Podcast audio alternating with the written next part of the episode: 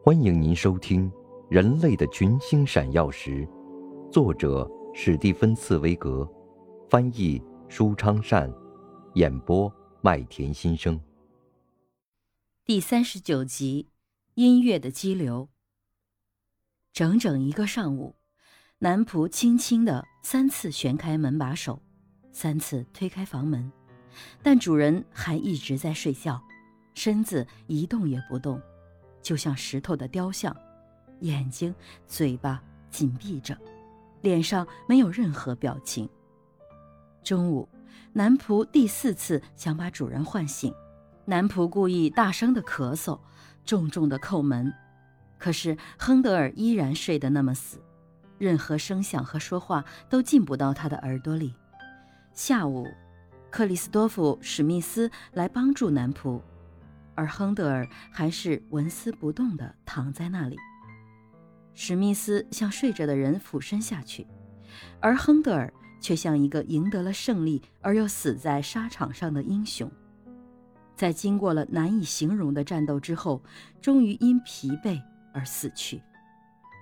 他就这样躺在那里，只不过克里斯多夫·史密斯和男仆并不知道他完成的业绩和取得的胜利罢了。他们只感到害怕，因为他们看到亨德尔躺在这里那么长的时间，而且令人可怕的一动都不动。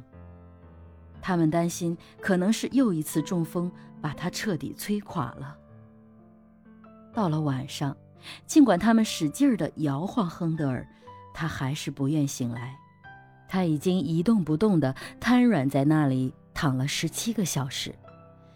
于是。克里斯托弗·史密斯再次去找大夫，他没有立刻找到詹金斯大夫，因为大夫为了享受那个和风宜人的夜晚，到泰晤士河边去垂钓了。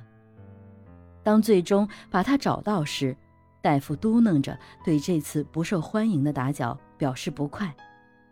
只是在他听说是亨德尔病了时，他才收起长线和渔具，取出了外科手术器具。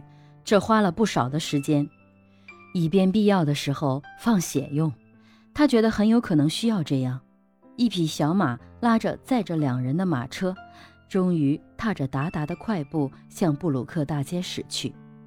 但男仆已经站在那里，挥动着两只手臂向他们招呼，隔着一条街大声喊：“他已经起床了，现在正在吃饭，吃的像六个搬运夫那么多。”他狼吞虎咽的，一下子吃了半只约克夏白猪肘子。我给他斟了四品多啤酒，他还嫌不够呢。真的，亨德尔正坐在餐桌前，眼若竹显节的斗王，桌面上摆着各种食物，就像他在一天一夜之间补足了三个星期的睡眠那样。他此刻正在用自己魁梧身躯的全部力量和食欲吃着喝着。似乎一下子就想把三个星期中耗尽在工作上的力气全部补回来似的，他几乎还没有和詹金斯大夫照一个正面，就开始笑了起来，一种渐渐变得响亮的、超乎寻常的大笑在房间里萦绕。史密斯记起来了，在整整三个星期中，他没有看到亨德尔嘴边有过一丝笑容。而只有那种紧张和怒气冲冲的神情，而现在，那种积蓄起来的、出自他本性的率真的愉快终于迸发出来了。这笑声犹如潮水击拍岩崖，像滚滚怒涛溅起浪花。亨德尔在他一生中还从未像现在这样笑得如此纵情，如此天真。因为他是知道自己的身心已经完全治愈和满怀生活乐趣的时候见到这位大夫的。他举起啤酒，摇晃着它，向身穿黑色大氅的詹金斯大夫问候。詹金斯大夫惊奇地发现，究竟是哪位要我来的？您怎么了？您喝了什么药酒，变得如此兴致勃勃？您究竟是怎么了？亨德尔一边炯炯有神地用眼睛望着他，一边笑着，然后渐渐严肃起来。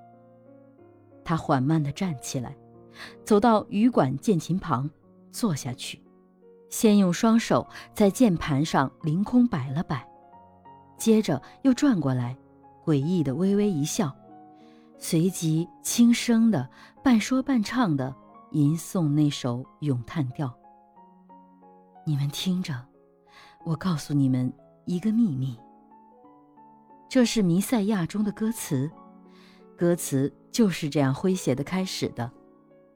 但当他刚刚把手指伸进这温和的空气中，便不能自已了。亨德尔在弹奏羽管键琴时，忘记了其他在场的人，也忘记了自己。这独特的音乐激流使他全神贯注。顷刻之间，他重又陷入到自己的作品之中。他唱着、弹奏着最后几首合唱曲。在此之前，这首合唱好像只是在梦中听过似的，而现在，他是第一次在醒着的时候听到这些合唱。啊，死神啊，你的毒刺在何处？此时此刻，他感到自己的内心。充满生活的热情，他把歌声越唱越高，好像自己就是唱着赞美颂歌和热烈欢唱的合唱队。他不停地一边弹着，一边唱着，一直唱到阿门，阿门，阿门。他把自己的全部力量热烈的、深沉的倾注到音乐之中，整个房间好像要被各种声音的巨流。冲破似的。